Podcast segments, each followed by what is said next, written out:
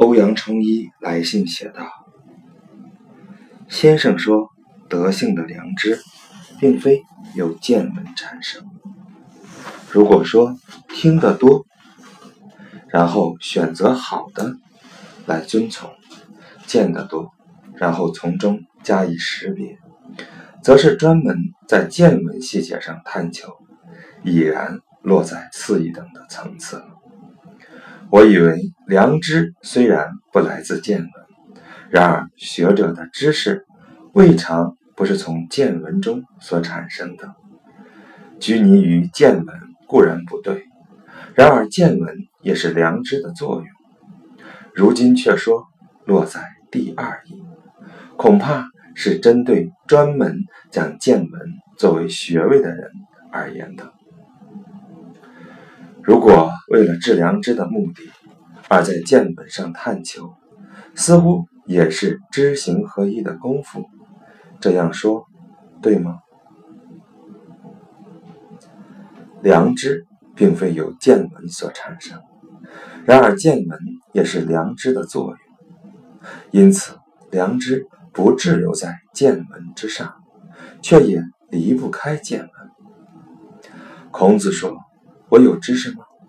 没有啊，良知之外别无其他知识，所以治良知是做学问的关键之处，是圣人教人为学的头等大事。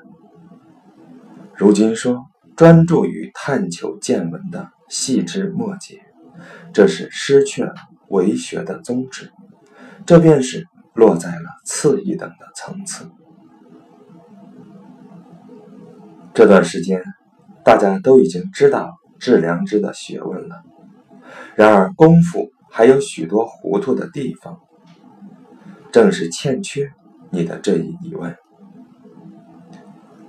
大体而言，做学问的功夫一定要把握宗旨。如果把治良知作为为学的宗旨，那么多见多闻也不过是治良知的功夫。日常生活中，见识应酬何其繁多，但也不过是良知的发用流行。除了见识应酬，也不存在别的良知可以实现。所以，只是一件事。如果说治良知要从见闻上探求，言语之间就难免把良知和见闻分作两件事了。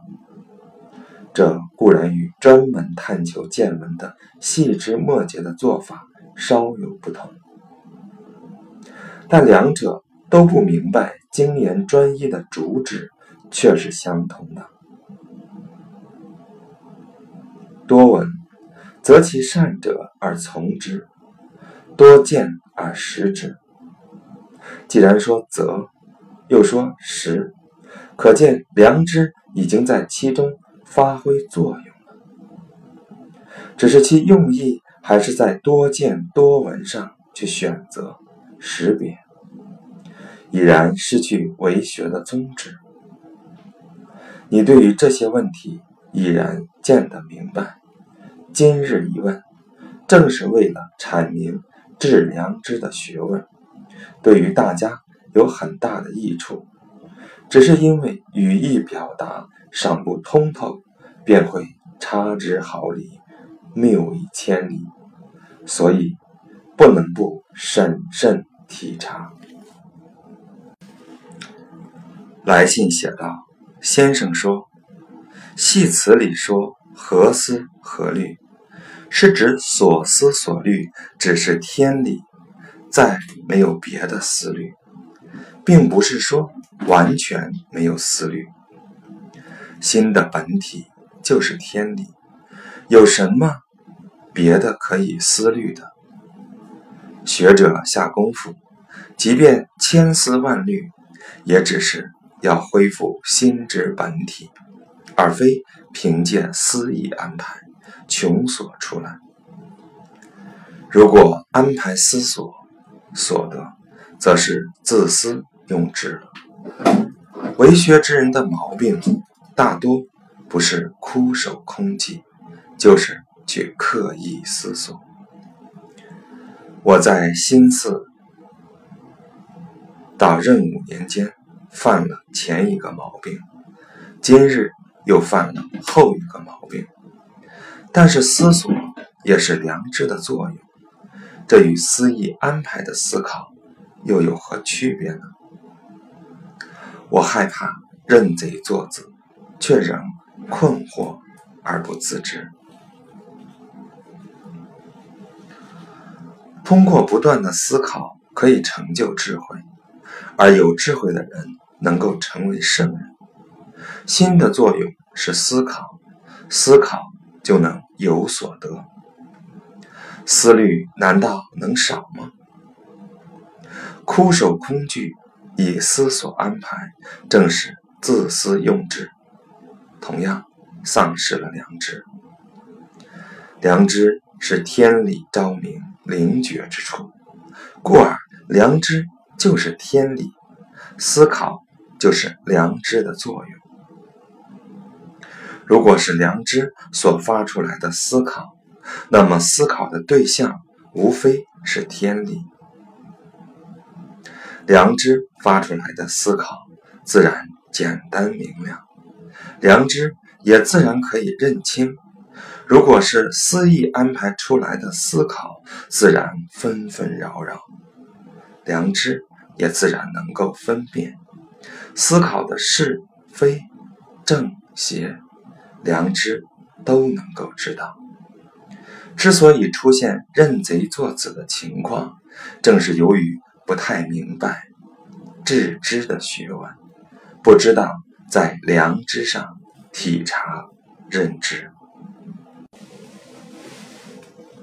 来信又写道：“先生说，终身为学只有一件事，不论有事无事，这只是这一件事。如果说宁可不做事，也不能不加存养的功夫。”就是将为学的功夫分作两件事了。我以为感到精力衰弱，不能做完事的是良知，宁可不做事也要加以存养的是智知。这怎么成了两件事呢？如果事情变化不能不处理，虽然精力衰弱，稍加振作。也能坚持下来，只要保持意志统帅气力便可。然而言语行动终究有气无力，一旦做完事情就疲惫不堪，这不是滥用气力吗？这其中的轻重缓急，良知固然明白，但有时迫于形势，又怎么能顾及精力？有时精疲力竭，又怎么能顾及形势？该怎么办呢？宁可不做事，也不能不加存养的功夫。对初学者这么说，也不是没有好处。但将处理事情和存养心体分作两件事看待，就有弊端。孟子说。必有事焉。君子终身的学问都在极意，意就是宜，心能够处事得宜，便是义。能治良知，心就处事得宜。所以极义也就是治良知。君子待人接物，应对事变，当做则做。当止则止，当生则生，当死则死，斟酌思考，无非是治其良知，以求心安理得。所以，君子素其位而行，思不出其位。凡是谋求自己力所不及的事情，勉强干自己。才智不能胜任的事情，都不能治其良知。凡是劳其筋骨、饿其体肤、空乏其身、行拂乱、其所为，动心忍性以增益其所不能的，都是为了治其良知。如果说宁可不做事，也不能不培养心体，这也是先有功利之心，计较成败利害，而以爱不取舍，所以把做事与存养心体看作两件事了。这就是重视本心，忽视做事的心态，就是自私用智，就是把意。看作为外在的东西，便会出现心感受不到，便去气上探求的毛病。这就不是治良知以求心安理得的功夫了。所谓振作坚持，做完事后就疲惫不堪；有说迫于形势，精疲力竭，都是把做事。和存养本心看作两件事，所以才会如此说。但凡学问功夫，精一就是诚，三心二意则是伪。这些都是因为致良知的心还不够真切的缘故。大学里说：“诚其意者，如恶恶臭，如好好色。”此之谓自怜。你何曾见过讨厌恶臭、喜欢美色、需要振作坚持的吗？何曾见过做完这些事后疲惫不堪的人吗？由此可以知病根所在之处了。来信又写道。人情诡诈多变，如果不加疑问的对待，往往会被欺骗。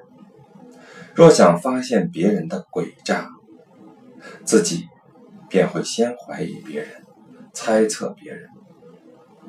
逆诈就是欺诈，猜测就是不诚信。被人欺骗，又是不，又是不觉悟，不怀疑。不猜测，却又能事先察觉，只有良知晶莹剔透的人才能做到。然而，欺诈与诚实的差别实在是太过细微，因此不能觉悟和欺诈不实的人都很多。不怀疑，不猜测。而能够事先觉察，这是孔子针对当时许多人欺诈别人、待人不诚信、深陷欺诈和不诚信的泥沼而说的。有些人不欺诈，不随意猜测别人，但他们并不知道治良知的功夫，常常被人欺骗，所以才这么说。孔子的话，并不是教人存心去事先察觉他人的欺诈与不诚信，存心要事先觉察，便是后世的猜测、阴险、狡诈、刻薄之人做的事。只要存有这个念头，就已然远离了尧舜的圣人之道，不欺诈，不猜测。而被人欺骗，还算没有丧失善良的本心，只是不如能够治良知、能够自然事先察觉的人更为贤明。你说，只有良知晶莹剔透的人才能做到，基本上把握了孔子的宗旨。不过，这也是你的聪明所领悟到的。在实际功夫上，恐怕还没有达到。良知在人的心中亘古不变，充塞宇宙，不虑而知，恒毅以知之险；不学而能，恒简以知足。先天而天不为，天且不为，而况于人乎？况于鬼神乎？那些不能觉悟、欺诈不实的人，即便不欺诈别人，却也不能不自欺；即便不猜测别人，却也不能真有自信。这使得他们常常有寻求事先觉察的心，却不能常常自我觉察。常常有寻求事先觉察的心，便已坠入怀疑、揣度别人、欺诈和不诚信的心态之中，而这足以遮蔽他们的良知。这就是为什么他们免不了不能觉悟和欺诈的缘故。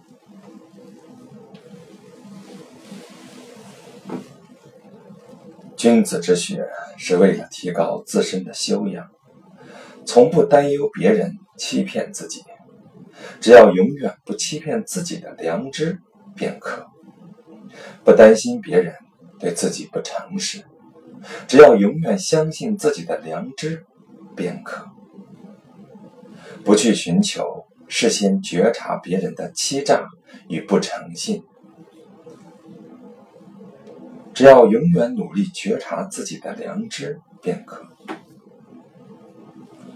所以，君子不自欺，良知就澄净而不虚伪。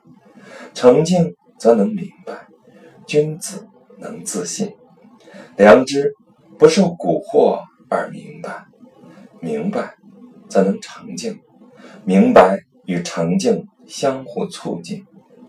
所以，良知。能不断的觉悟，不断成名，不断觉悟，不断成名的良知，好比高悬的明镜，万事万物在他面前都无法隐藏其美丑。为什么呢？良知不欺诈，便是真诚，故而无法容忍欺诈。遇到欺骗，便能觉察。良知自信明白，故而无法容忍不诚信；遇到不诚信，便能觉察。这就是所谓“义以知险，简以知足”，以及子思所说的“至诚如神，可以前知”。